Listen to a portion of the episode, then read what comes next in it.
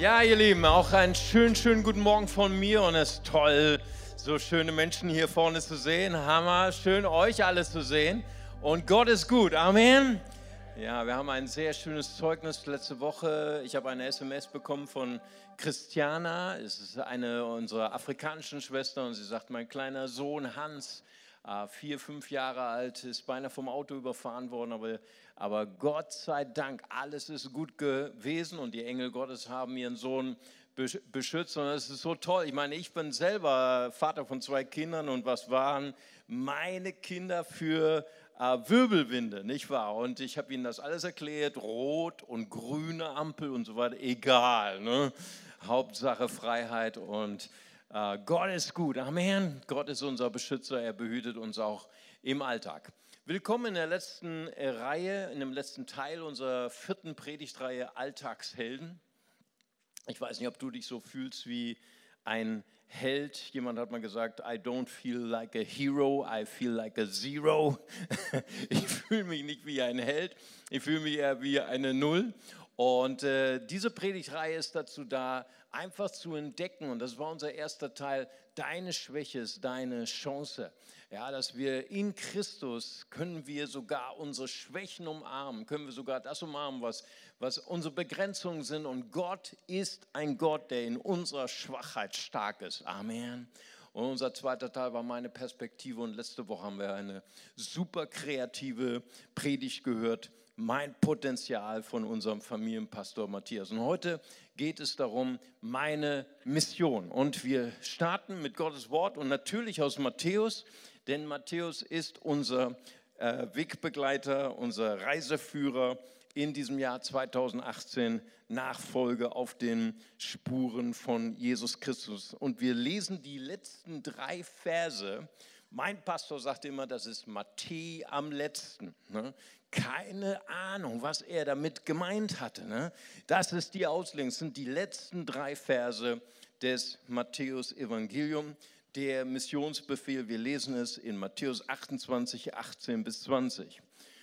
Ich lese aus der Hoffnung für alle. Und da ging Jesus auf seine Jünger zu und sprach, ich habe von Gott alle Macht im Himmel und auf der Erde erhalten. Bam!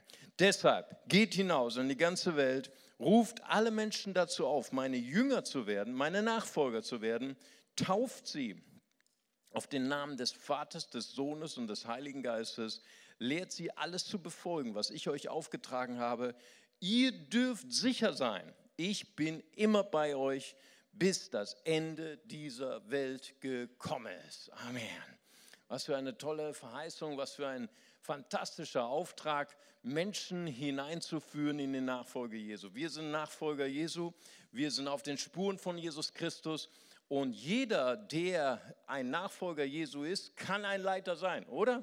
Ich meine, das sagen immer die Schweizer, ne? die sagen immer, oder? Ne? Ich meine, wenn du Jesus gefunden hast und weißt, wie der Weg ist, kannst du jemanden an die Hand nehmen und ihn äh, äh, auch hinterherführen. Deswegen, alle, die hier sitzen und schon mal Jesus angenommen haben in ihrem Leben, sind potenzielle Leiter. Ah, das ist noch sehr, sehr schwach, aber ich hoffe, wenn du heute nach Hause gehst, dass ich dich davon überzeugt habe. Ja, und wir sollen sie äh, hineinführen, wir sollen sie taufen. Was für ein toller Zufall. Ne? Heute beginnt nämlich unser Taufkurs. Ne? Wenn, wenn du äh, sagst, ich möchte das gerne ausdrücken, ich möchte gerne demonstrieren in der Öffentlichkeit und auch in der geistlichen Welt, ich bin ein Nachfolger Jesu, herzlich willkommen heute zum Taufkurs. Und wir sparen auch nicht mit Wasser, ne? nicht nur drei Tropfen, sondern ganz nass. Aber das lernst du alles noch. Das wird alles super, super gut. Und bei uns ist sogar das Wasser geheizt im November. Amen.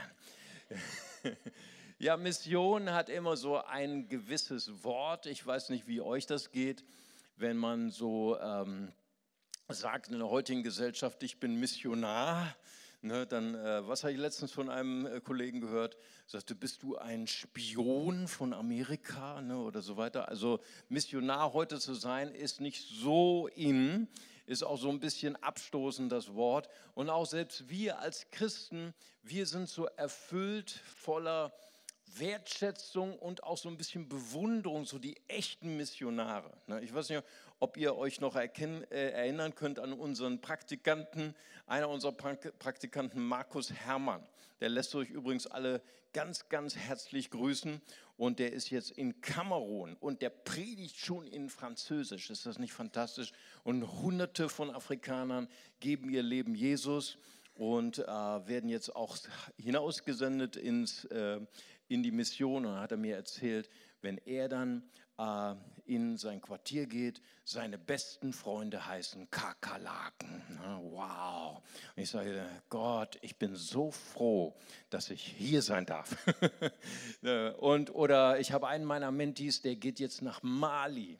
Hey Mali, was, was in Mali los ist, ich habe so eine große Bewunderung. Aber uns, meine Message heute ist eigentlich, dass wir Alltagshelden werden, dass wir unseren Beruf, unseren Alltag, dass unsere Schule, unser Platz in der Uni, da wo wir sind, unsere Familie, unsere Kinder, da wo Gott dich hingestellt hat, dass wir das umarmen und dass wir Gott sichtbar machen und verstehbar machen in unserem Alltag. Weil Gott liebt es, verstehbar, verstehbar zu werden. Weißt du, Gott hat, in Hebräer 11 lesen wir das, in vielen verschiedenen Arten und Weisen zu uns gesprochen. Durch die Natur. Als ich als Atheist, Teenager auf einen 3000er gestiegen bin, da habe ich gedacht, wow, wem kann ich dafür danken? Ich hatte leider keinen, weil ich war Atheist. Alles Zufall, nicht wahr? Aber es war so ein Gefühl von Dankbarkeit, diese Schönheit der Natur zu sehen. Gott hat zu uns gesprochen durch seine Propheten, durch das Alte Testament, aber er sagt in den letzten Tagen, hat Gott gesprochen durch seinen Sohn. Und das ist fantastisch. Gott hat sich nicht offenbart durch einen Blitz, durch Feuer oder was weiß ich, sondern er ist gekommen als ein schwacher Mensch, so wie du und ich, und damit wir Gott verstehen könnten. Wow. Wenn ich daran denke, wer wohl die längste Missionsreise hatte, von allen Missionaren, die wir kennen, dann ist es Jesus Christus. Und ich spreche hier nicht von Kilometern, ja? ich spreche nicht von Lichtjahren. Ich meine, jemand, der sich so mit dem Universum beschäftigt, er weiß, wie viele Millionen von Lichtjahren es dauert, zu einer, zur nächsten Sonne zu reisen und wie viel wieder zurück. Bleiben wir lieber hier, nicht wahr? Weil wir werden eventuell die Rückreise nicht mehr erleben, weil so, das Universum ist so riesig. Und manchmal stelle ich mir das so vor, diese Entscheidung, dass Jesus gekommen ist auf diese Erde. Was für eine lange Reise. Und ich spreche nicht von Kilometern, ich spreche von Kultur. Denn die Bibel sagt, dass er wahrer Gott ist. Hey, Gott zu sein, muss echt cool sein, oder? Ich meine, in meiner Bibel steht, Gott schuf alles durch ein Wort. Er schuf, schuf das Universum, die Galaxien, die Planeten. Es werde Licht und es war Licht. Boah, er schuf sogar das Licht vor den Sonnen. Hat mich letztens jemand, das ist, un, das ist unlogisch. Ne? Wie kann das Licht sein, bevor die Sonnen geschaffen hat? Ich glaube, Gott hat kein Problem, Licht zu erzeugen, auch ohne Sonnen. Ne? Aber das ist ein anderes Thema. Und was wäre das für ein Beruf, Gott zu sein? Ich bin Schreiner von Beruf. Als ich meine Schränke zusammengeschraubt habe, meinen äh, äh, Schreibtisch zusammengeleimt habe, das war anstrengend. Ne? Das war nicht nur Kopfarbeit, das war auch Muskelarbeit. Wie schön wäre es gewesen und besonders so von meinem Meister eine Überraschung zu sagen, Schrank, boom, oder Tischhammer, Ne? In einer Sekunde. Was meinst du, was ich für eine Gehaltserhöhung von meinem Chef bekommen hätte? Und wie muss wohl das Bewerbungsschreiben von Jesus gewesen sein bei der Missionsorganisation, mit der er gereist ist? Ich weiß nicht, ob er mit AVC gereist ist oder mit Filberter Mission, keine Ahnung. Und dann hat er irgendwann ein Bewerbungsschreiben aufgesetzt und äh, äh, Werdegang, ausgeübter Beruf, Gott. Hammer. Was für eine Reise. Und Gott Vater hat ihn vielleicht irgendwann mal gefragt, bist du bereit, in die äußerste Galaxie zu gehen? Oder diese, diese kleine Sternsystem genannt Milchstraße, völlig unbedeutend, in Relation zur ganzen Galaxie. Ganz am Rande ist ein ganz kleines, unbedeutendes Sonnensystem. Und in diesem kleinen, unbedeutenden Sonnensystem ist ein ganz kleiner, kleines äh, ähm, äh, Staubkorn genannt Erde. Und auf dieser Erde, da sind Geschöpfe, die ich irgendwann mal geschaffen habe und sie hassen mich. Und sie haben mich vergessen. Sie haben mich verlassen. Bist du bereit, all das, was du bist, hinter dir zu lassen und Mensch zu werden und ihnen zu erklären, dass ich sie liebe? Wow. Diese Konversation steht nicht in deiner Bibel, sie ist einfach meine Interpretation. Ich möchte euch einfach nur mal erklärlich machen, welchen Weg Jesus hinter sich gebracht hat, um dein Herz zu erreichen. Was für eine Liebe, was für eine Leidenschaft. Und wenn er lehrte, wenn er predigte, dann heißt es immer, die Städte waren voller Freude, weil er heilte die Kranken. Er weckte die Toten auf und Leute verstanden zum ersten Mal, Gott ist nicht nur ein göttlicher Polizist, der nur darauf wartet, auf meine Hände zu schlagen, wenn ich irgendwas falsch gemacht habe oder mich in die Hölle zu schicken. Gott liebt mich wirklich. Wow. Jesus, er macht den Vater sichtbar. Und Jesus hier in unserer Stelle, die wir gerade gelesen haben, er wünscht sich so leidenschaftlich, dass jeder, der hier im Saal sitzt, jeder, der Jesus nachfolgt, jemand wird, der Gott, der unsichtbar ist, sichtbar macht. Das nennen wir Zeuge sein. Ich weiß nicht, ob du schon mal einen, ich habe äh, äh, schon öfter mal Briefe vom Gericht bekommen und habe ich schon gedacht, wow, äh, weil meine Frau hat gesagt, nicht mehr zu schnell fahren, ne, weil da kamen andere Briefe, okay, und dann kam schon wieder ein Brief vom Gericht. Und war, aber ich war ganz brav. Sie sind geladen als Zeuge. Wow, Glück gehabt. Und ein Zeuge, wenn du ein Zeuge bist, vor einem Gericht, für einen Staatsanwalt, für einen Rechtsanwalt, für den Richter, dann bist du eine ganz, ganz wichtige Person.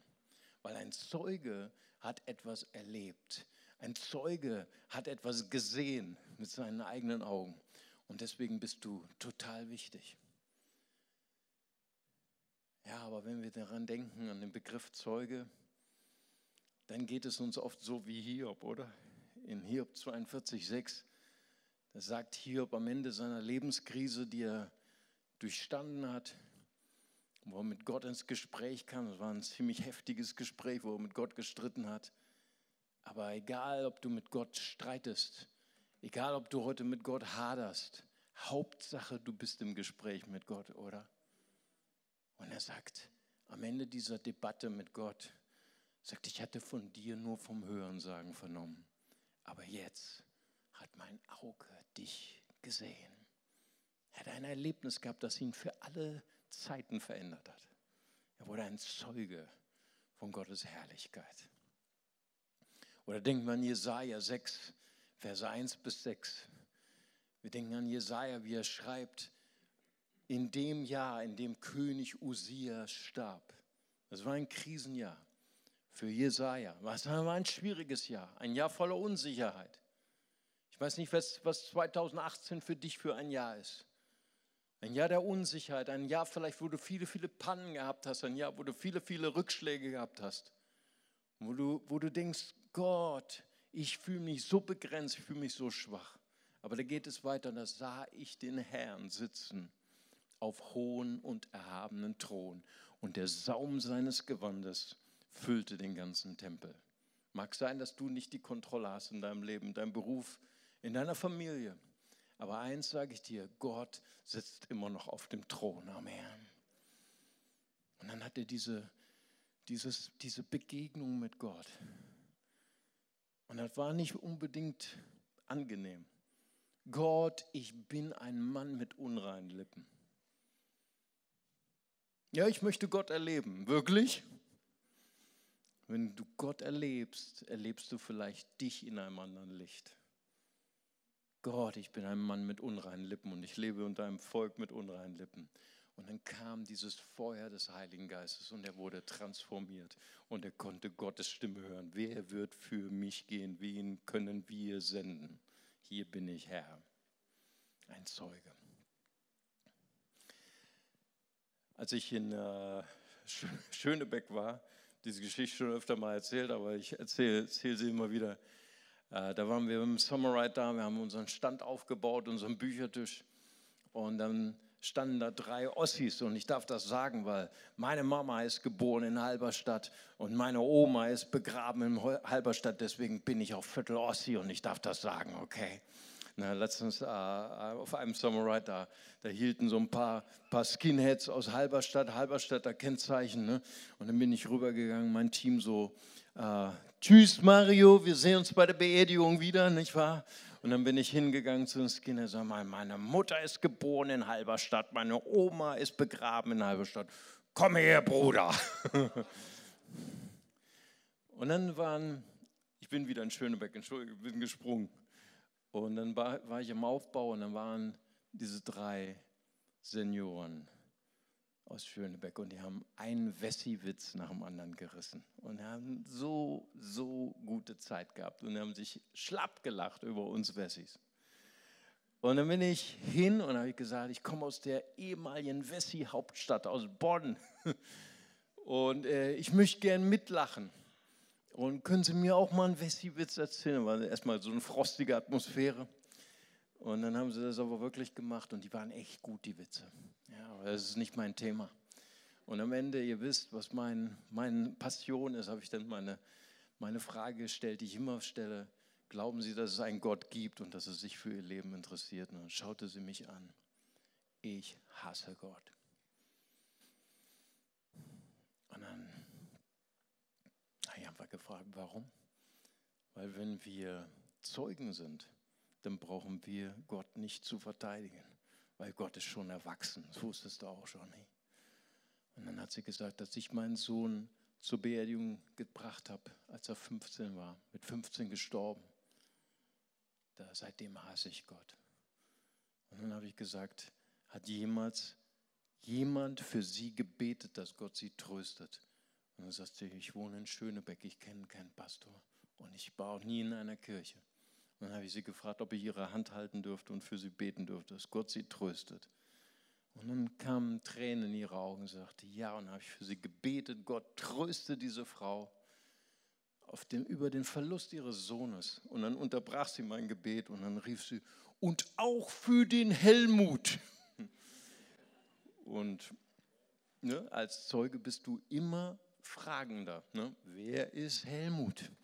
Und dann sagt sie, Helmut ist mein Mann und der ist letztes Jahr gestorben und jetzt bin ich ganz allein. Natürlich habe ich auch dafür gebetet. Fünf Minuten später hat sie ihr Leben Jesus anvertraut. Ne? Wir brauchen nicht Gott zu verteidigen, wir brauchen auch nicht für Gott zu streiten, sondern wir, wir können Menschen berühren da, wo es weh tut, damit Menschen Gott verstehen können, wer Gott wirklich ist. Das heißt also, unser erster Kerngedanke ist, dass äh, wir Zeugen sind und um Zeugen zu werden, brauchen wir ein Erlebnis mit Gott. So Gott spricht zu uns verständlich und so sollen wir auch verständlich sprechen. Nun, ähm, wenn wir mal in, in die Apostelgeschichte gehen, und studieren, wie die ersten Apostel evangelisiert haben, dann ist erstaunlich, wie sie kommuniziert haben. Sie haben nämlich zu verschiedenen Volksgruppen gesprochen. Sie haben einmal zu den Juden gesprochen, sie haben zu Gottesfürchtigen gesprochen, zu Götzenanbetern, zu den Philosophen in Griechenland. Ganz verschiedene Volksgruppen haben sie ganz verschieden erreicht. Wir werden das gleich noch sehen. Und äh, es gibt äh, in der Apostelgeschichte vier bedeutende Predigten, evangelistische Predigten, ihr könnt sie dort sehen. Und ich will mich mal an die dritte machen, Apostelgeschichte 14. Paulus und Barnabas sind in Lystra, das ist die heutige Türkei. Und dort sind sie bei den Götzenanbetern. Ja, sie hatten tausende von verschiedenen Göttern und, äh, und sie hatten so eine steile Vorlage. Ja. Das ist so ungefähr so, wie wenn du in der deutschen Nationalelf spielst und, und äh, Schweinsteiger oder Rummenigge, ne, gibt dir das, ich glaube, die sind gar nicht mehr dabei, aber ist egal, äh, die geben dir einen ganz tollen Flanke ne, von rechts oder links und du verhaust das Ding so ganz knapp vorbei am Tor, so wie bei der letzten WM, aber wollen wir nicht darüber sprechen, es ist schon vorbei, nicht wahr? Sie hatten eine tolle Vorlage, denn sie heilten einen Gelähmten. Und das war toll, aber Missverständnis. Ne? Sie haben gedacht, Paulus ist der Gott Hermes und Barnabas ist der Gott Zeus und brachten schon die Stiere an und wollten sie opfern für sie und sie mit Blumenkränzen um, um, umwerfen. Missverständnis. Wir hatten nicht gerafft, wer Gott wirklich ist. Und Paulus rettet die Situation, zerreißt seine Kleider und hält seine wunderschöne Predigt Gott ist ein Gott der Schöpfung, der euch äh, gute Ernten geschenkt hat und Freude für euer Herz. Ne, das ist die, die Welt der Götzenanbeter gewesen. Ihr, ihr Lebensmittelpunkt war nicht iPad oder iPhone oder MacBook ne? oder die Börsenkurse. Ihr Lebensmittelpunkt war, ob die Ernte gut wird oder nicht. Ne? gab sogar einige Bauern in Deutschland in diesem heißen Sommer, die nie gebetet haben und tatsächlich aufgrund dieser Trockenheit das erste Mal in ihrem Leben gebetet haben. Hammer. Ne? Unser mächtiges Deutschland erschüttert vom Sommer. Und so ging es denen jedes Jahr, nicht nur einmal in 100 Jahren. Sie beteten zu ihren Göttern. Und Paulus sagt, das ist der Gott, der euch liebt. Wenn du denkst, das war eine schwache Predigt, erzähle ich dir vom Bonner Loch, wo ich mal einen Obdachlosen getroffen habe. Und dann habe ich wieder meine Standardfrage gefragt. Äh, glauben Sie, dass es einen Gott gibt, dass er sich für Sie interessiert? Und er sagte 100 Pro. Und ich sage, wieso glauben Sie, dass es Gott 100 Pro gibt? Naja, ich sag, er sagt, ich war ähm, ähm, auf meinem Nachtlager, auf einer Bushaltestelle, wollte ich mich einrichten auf der Bank und unter der Bank sehe ich auf einmal eine Aldi-Tüte voll. Naja, ich schaue mich um, ob da irgendwo ein Besitzer noch herumläuft, nicht wahr? Und dann luke ich so ein bisschen rein und schaue mich nochmal um und dann gucke ich richtig rein und alle Sachen, die ich liebe, Käse, Wurst, mein Lieblingsbrot und ganz viel Bier. Und seitdem weiß ich, dass Gott mich liebt. Gott spricht zu uns so, dass wir es verstehen können. Und so auch die Apostel. Da habt ihr nochmal die Aufstellung gehabt. Petrus predigt zu den Juden mit vielen, vielen Bibelstellen, ähm, weil die Juden lebten in der, in der Bibel, in der Torah natürlich. Äh, Petrus predigt zum Gottesfürchtchen, keine einzige Bibelstelle, aber berührt den Schmerz ihres Herzens. Er sagt, Gott liebt alle Menschen, nicht nur die Juden.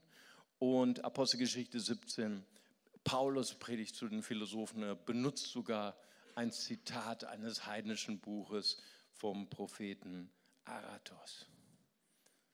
Warum tun die Apostel das? Warum sind sie so, warum wenden sie so viel Mühe ein, an, in die Welt der Empfänger einzutauchen und mit ihnen so zu kommunizieren, dass sie es verstehen? Weil sie getrieben sind von dieser Liebe, von dieser Leidenschaft, dass doch einer sein Leben Jesus gibt. Paulus sagt, ich bin den Juden ein Jude, den Griechen ein Grieche, dass nur einer Gott versteht und gerettet wird. Und ich möchte dich heute ermutigen, ein Alltagsheld zu werden in deinem Alltag. Manchmal gibt es so eine zweigespaltene Welt bei manchen Christen, die sagen, ich liebe Jesus. Und dann leben sie immer nur sonntags morgens oder dienstags abends im Hauskreis, in ihrer christlichen Blase. Aber wenn sie in die Schule gehen, wenn sie in die Uni gehen, wenn sie an ihrem Arbeitsplatz gehen, sagen, ah, alles doof. Oder sie sagen, das ist die Welt. Ne? Meine Kollegen sind doof. Aber in der Gemeinde ist alles schön. Ihr nicht. Ne? Und ich möchte dich ermutigen. Also ich, ich, ich frage immer, wenn Leute sich taufen lassen, wenn sie bei mir im Taufkurs sind, wir haben letztes Jahr jemanden getauft und ich sage, was ist deine Geschichte? Wie bist du zu Jesus gekommen? Ne? Und ich will das immer konkret haben, ne? nicht Jesus ist mir begegnet. Ja, das ist mir schon irgendwo klar, aber ich möchte immer wissen, wie das praktisch passiert ist. Und dann sagte ich, ich hatte viele, viele Schwierigkeiten und ich bin ein, zu einem unserer Ärzte gegangen, ich glaube, der ist heute auch hier und wir haben, wir haben, einige Ärzte bei uns im CLW und ich bin dort zur Praxis gegangen und er ist ein total klasse Arzt und hat mir so gut geholfen. Und dann sagt er, aber ich kann dir nur, kann Ihnen nur bis zu einem bestimmten Grad helfen. Jetzt kann Ihnen nur ein Doktor helfen, das ist Dr. Jesus. Und dann hat er, uns ins, hat er ihn ins CLW geschickt und dann hat er eine Begegnung mit Jesus gehabt. Ist das nicht Hammer? Stell dir mal vor, dieser Doktor hätte überhaupt kein Interesse gehabt an ihm. Wäre ein, ein ganz schlechter, äh, äh, der letzte Arzt von Bodden gewesen. Ne? Weil er dient ja Jesus sonntags. Ne? Aber im Alltag, das interessiert ihn nicht. Aber wenn, weißt du, weil er ein guter Arzt ist, weil er leidenschaftlich ist in der Gabe, die Gott ihm gegeben hat, deswegen wurde er gehört von diesem jungen Mann. Und ich möchte dich ermutigen, wenn du sagst, ich möchte Menschen beeinflussen, ich möchte meine Kultur beeinflussen, dann werde der Beste in deinem Beruf. Werde leidenschaftlich in dem, was du tust. Und ja, auch manchmal ist Alltag, manchmal ist auch der graue Montag. Aber wenn du das trotzdem überwindest und sagst, ich möchte exzellent werden, ich möchte sogar ein exzellenter Schüler sein, ach im zweiten Gottesdienst ist die Jugend, ne? da muss ich dann nochmal richtig üben. Ne? Ich will ein exzellenter Schüler sein, ich will gut werden in meinem Studium. Ich habe gestern mit jemandem äh, telefoniert, mit Charlotte.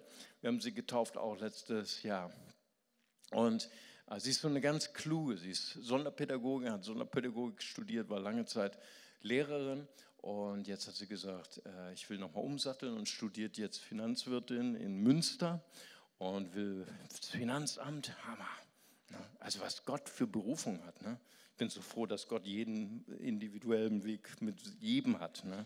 Dass ich nicht im Finanzamt arbeiten muss, aber sie träumen vom Finanzamt. Hammer. Ich finde das so toll. Gott ist so vielfältig.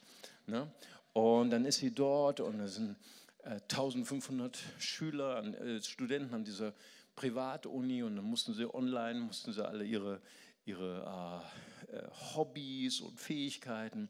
Und sie war die einzige von 1500, das kann jeder sehen, Hobby ist mit Pastor Daniel Bibelstunde am Montag. Seitdem weiß, weiß, wissen alle 1500 Studenten, ihr Hobby ist Bibellesen, wird jetzt dauernd angesprochen darauf. Ne? Und weißt du, das ist so ein, tolles Zeugnis, weil sie sagt, du kannst das gar nicht vorstellen, dass Leute verwundert sind, hey, du bist so eine Kluge und trotzdem glaubst du an Gott. Wie geht das denn? Und das ist fantastisch.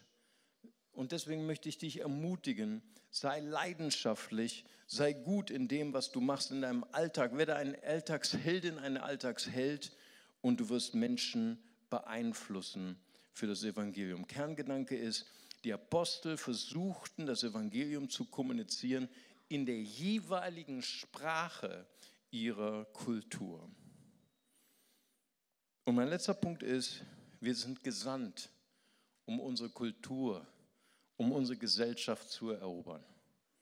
Du bist gesandt, um die Menschen deiner Welt die vielleicht niemals die Hand eines Pastors oder eines Missionars, eines klassischen Missionars schütteln würden.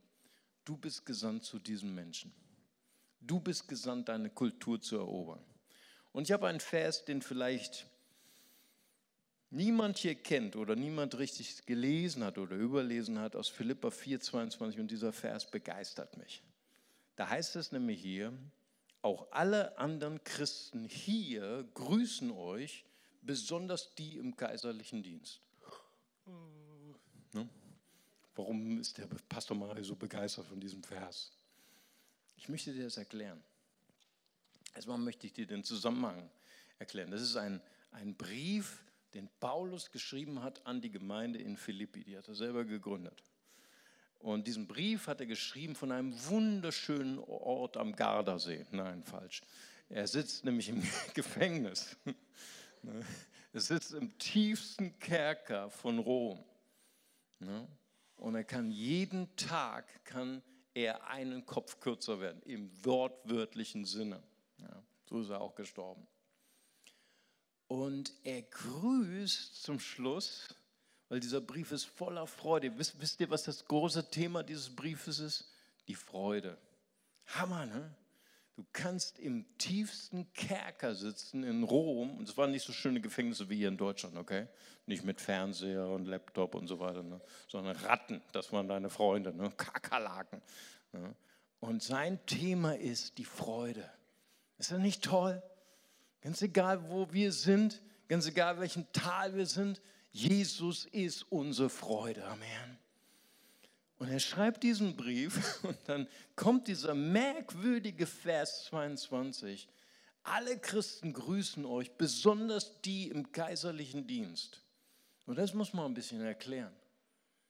Das heißt, er sitzt dort im Gefängnis von Rom unter der römischen Herrschaft. In dieser Zeit hat Kaiser Nero regiert. Vielleicht habt ihr mal von Nero gehört. Nero war so ein bisschen, heute würde der bei uns in der LVR sitzen, ne? Psychiatrie, aber geschlossene, verstehst du? Ne, der hat Rom abgefackelt, um seinen Kaiserpalast nochmal neu zu bauen und hat dann alle Schuld den Christen in die Schuhe geschoben. Ja? Er hat dafür gesorgt, dass die Christen verfolgt wurden. Er hat aus Spaß Christen an Kreuze, an Holzkreuze gebunden oder genagelt, sie äh, äh, übergossen mit Öl und dann hat er sie als, als Fackeln benutzt für sein Kolosseum. So war der drauf. Und hier sind Leute, die dienen Nero, die dienen der römischen Staatsverwaltung, die sind da angestellt. Ich weiß nicht, welchen Beruf sie hatten. Vielleicht waren sie Beamte oder vielleicht war sogar der, der Zellenwärter selbst. Und die grüßen die Gemeinde in Philippe. Warum tun sie das? Weil Paulus nicht da gesessen hat und geweint hat, sondern er war so voller Freude und so voller Jesus, dass, dass Menschen sich im Gefängnis bekehrt haben. Ist das nicht der Hammer? Nun, äh, hätte ja er sagen können, so wenn, wenn, wenn ich Paulus gewesen wäre, hätte gesagt, du, du dienst unter Nero, ne, jetzt aber kündigen, Küster werden ne, im CLW. Ne, das das wäre der richtige Beruf für, für dich. Aber Paulus tut das nicht. Man muss das verstehen. Das ist eine ganz andere Denke, als wir haben. Das ist nicht dieses, hier ist die heile Welt, hier ist die Blase der Gemeinde und da ist die böse Welt, sondern das Evangelium war das, das infektiöste und fröhlichste Botschaft, die es überhaupt gab, die jede Kultur durchdrungen hat und jede Kultur von ihnen erobert hat. Das ist unglaublich. Du, als ich in Äthiopien war mit Bruder Sadatschuk, wollten wir unbedingt jemanden kennenlernen. Er war ein, ein Islamist gewesen und seine Mission war, von Kirche zu Kirche zu ziehen, da die Kirchen anzuzünden und die Pastoren zu verprügeln. Das war seine Mission gewesen. Jeder hat seine Mission. Und eines Nachts begegnet Jesus ihm, nimmt ihn an die Hand, zieht ihn aus dem Bett und führt ihn zu einer Kirche, wo er am nächsten Tag hingehen wollte mit seinen Freunden und die abfackeln wollte und führt ihn zu dem Pastor, muss da klopfen, Jesus auf einmal weg, und der Pastor öffnet und will am besten lieber wieder zumachen, ne? weil er kennt ihn. Und äh, der Pastor ist am Schlottern, der Salafist weiß auch nicht, wie es richtig, wie es ihm geschieht. Und er sagt, Jesus hat mich hierher geschickt, du sollst mir das mit dem, die Sache mit dem Evangelium erklären. Hammer! Bekehrt sich, geht zurück zu seinen Salafistenfreunden, verkündigt Jesus, das ist seine neue Leidenschaft und wird gesteinigt. Überlebt das, die Christen pflegen ihn gesund und der Heilige Geist spricht zu diesem Ex-Muslim, werde ein Mufti, ein Koranlehrer in einer Moschee in irgendeiner Stadt in Äthiopien. Du sagst, das kann aber nicht vom Heiligen Geist sein. Es war tatsächlich vom Heiligen Geist. Er war in der Moschee und hat Jesus gepredigt in der Moschee. Das musst du dir mal vorstellen. In der Moschee und Dutzende von Muslimen kommen zu Jesus. Verstehst du die Mentalität des ersten Evangeliums? da gibt es nicht eine Trennung. Hier ist die heile Welt und da ist die böse Welt. Sondern das Evangelium will mitten rein in die Finsternis. Mitten rein in unsere Kultur. Und als die Sheiks das gemerkt haben, da haben sie ihm erstmal das rechte Auge ausgestochen und haben sie ins Gefängnis gesteckt, so wie Paulus. Und da hat er eine Gemeinde gegründet und das waren dann 50 Leute, die im, im, Gefängnis Jesus gepriesen haben. Mit einem Auge, er war der Gemeindeleiter. Als ich nach Hause geflogen bin zu meiner Frau, habe ich gesagt, Schatz, ich habe nie wieder Probleme. Der hat Probleme, aber ich nicht. Hammer. Was möchte ich damit sagen? Ich glaube, Gott möchte seiner Gemeinde heute eine neue Mentalität geben, Alltagshelden zu werden. Nicht dieser Traum, wenn ich irgendwann mal zur Bibelschule gehe, wenn ich irgendwann mal Missionar bin, dann werde ich die frohe Botschaft bringen, sondern Gott beruft dich da, wo du bist in deinem Alltag, in deiner Schule, in deiner Uni, an deinem Arbeitsplatz, mit dem blöden, doofen Kollegen. Amen. Ne, hast du das schon mal gespürt? Dass du für jemanden betest, den du blöd findest und dann spürst du auf einmal, Gott liebt die, die du blöd findest. Hammer. Was für ein Gefühl. Ich möchte dich dazu ermutigen. Und weißt du, die Bibel sagt, wir alle, wir haben verschiedene Begabungen. Wir sind so verschieden und das ist toll, besonders im CLW. Wir sind eine internationale Kirche mit ganz verschiedenen Menschen. 1. Korinther 12, Vers 4. So verschieden die Gaben auch sind, die Gott uns gibt, sie stammen alle von ein und demselben Geist. Das ist ein Wert, den wir haben im CLW. Verschiedenheit in Ordnung. Was möchte ich damit sagen? Ich glaube, dass Gott uns alle total verschieden gemacht hat. Schau mal deinen Nachbarn an, da weißt du warum. Und Sag mal zu deinem Nachbar, du bist verschieden. Du bist verschieden. Bei manchen war das jetzt ganz emotional, ich habe es gemerkt. Sogar in der Ehe. Schatz, du bist doch verschieden, ich verstehe dich nicht. Schau mal, und ist das nicht toll, dass wir verschieden sind? Ist es nicht fantastisch, dass du anders bist als ich? Das wäre nämlich eine Katastrophe, wenn alle so wären wie Mario. Ne? Das ist ja äh, ein Problem schon genug. Ne? aber Verschiedenheit in Ordnung. Weißt du, in der Bibel gibt es zwei Gebäude. Und ich glaube, dass Gemeinde sich nur mit dem einen identifiziert. Es gibt den Turmbau zu Babel, 1. Mose 11, und der wurde gebaut aus Ziegeln, die alle gleich geformt waren, alle uniform. Einer sah, ein Ziegel sah aus wie der andere. Weißt du, das ist der Geist der Welt. Der Geist der Welt, der presst uns in eine Form, und wir müssen alle so sein, wie, wie diese Firma sagt oder wie die äh, Organisation sagt. Aber das ist nicht das Reich Gottes. Das ist nicht der Traum von göttlicher Gemeinde. Sondern als Gott Mose gesagt hat, bau mir einen Altar, sollte er zwölf unbehauene Steine, die, wo kein Meißel, kein Hammer dran gekommen ist, und sollte sie zusammenfügen als ein wunderschönes Bauwerk, das der Altar Gottes. Das ist die Vision Gottes von Gemeinde. Wir sind alle unterschiedlich. Wir alle haben unseren Charakter. Aber der weise Baumeister, der Heilige Geist, fügt dich mit deinen Gaben genau an den Ort, wo du passt. Genau an den Ort, wo du alles ausfüllst. Das ist der Traum von Gemeinde. Verschiedenheit in Ordnung. Das ist ein ganz wichtiger Wert unserer Gemeinde. Es ist ein Wert, der von Gott kommt. Und ich glaube, dass Gott uns deswegen so verschieden geschaffen hat, dir deswegen so verschiedene Gaben gegeben hat, damit wir Einfluss nehmen in unsere Gesellschaft. Nicht nur in unserer Gemeinde dienen, sondern auch in deiner Gesellschaft, wo Gott dich hingestellt hat, äh, Einfluss nimmt.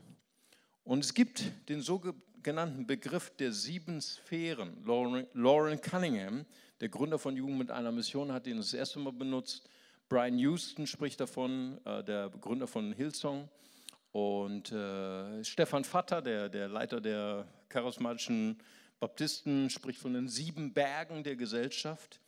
Und ähm, es ist eine ganz, ganz starke Sicht von vielen prophetischen Menschen, die sagen, die Kirche muss heraus aus ihrem Hinterhof, muss heraus aus ihrer Blase und die sieben Sphären der Gesellschaft erobern. mit diesem infektiösen Evangelium, der besten Botschaft, die es gibt. Und diese sieben Sphären sind Familie, Bildung, Kirche, Politik, Medien, die Welt der Medien, Kunst, Unterhaltung, Sport ist für Lauren Cunningham eine Gruppe und Wirtschaft und Wissenschaft. Es mag vielleicht sein, dass du nicht unbedingt berufen bist, wie mein Menti nach Mali zu gehen und ein unerreichtes muslimisches Volk zu erreichen. Kann sein. Vielleicht bist du aber gut in Wirtschaft.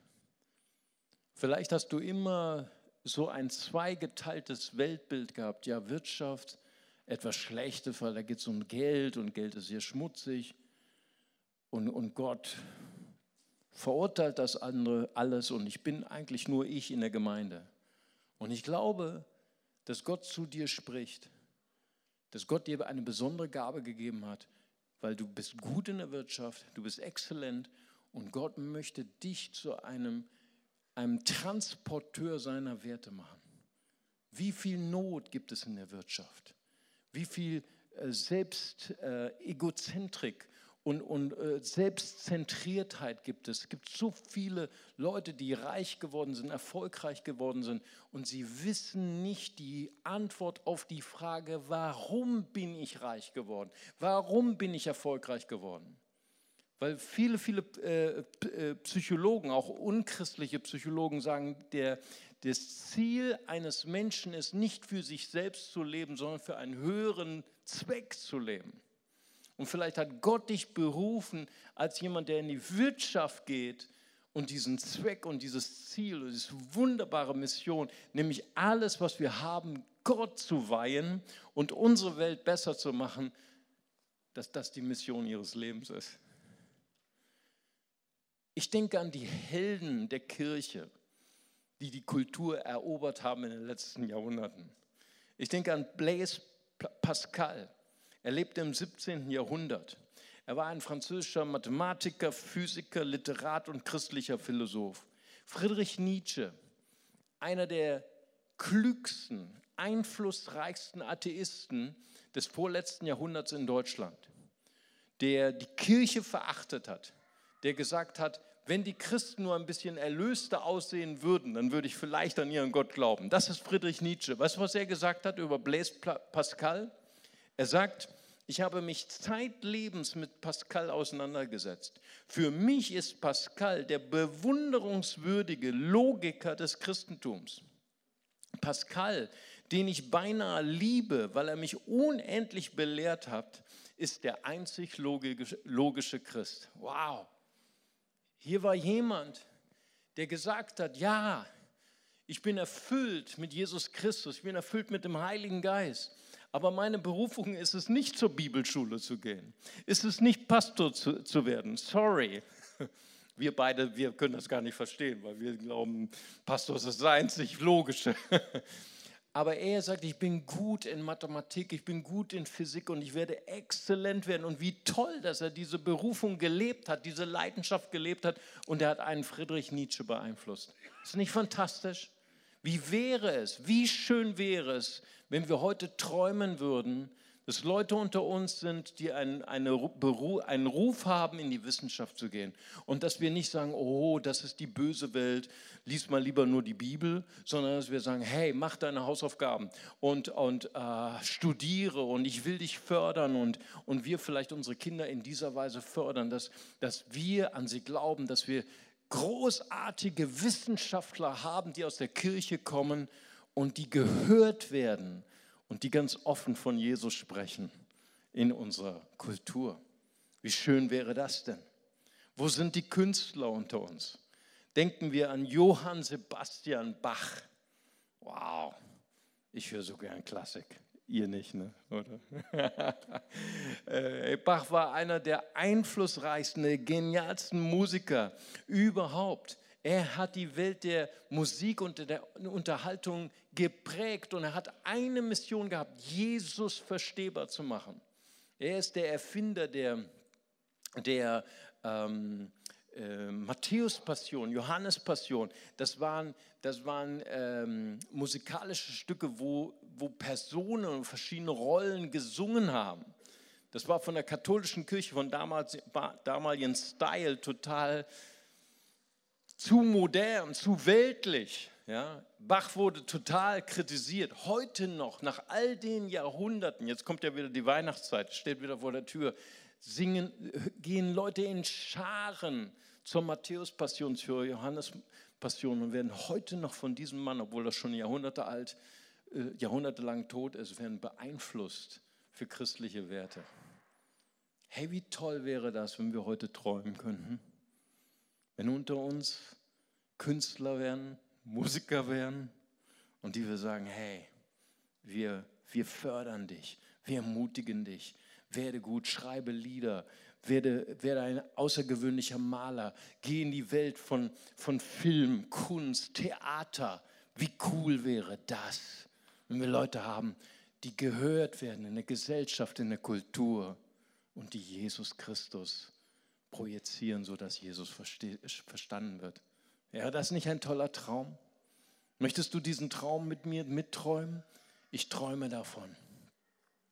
Und deswegen heißt auch unser letzter Kerngedanke, deine Lebensgeschichte, deine individuelle Begabung ist das Kostbarste, das Wertvollste, was Gott dir geschenkt hat und was du der Gesellschaft geben darfst, damit unsere Gesellschaft Gott wieder verstehen kann.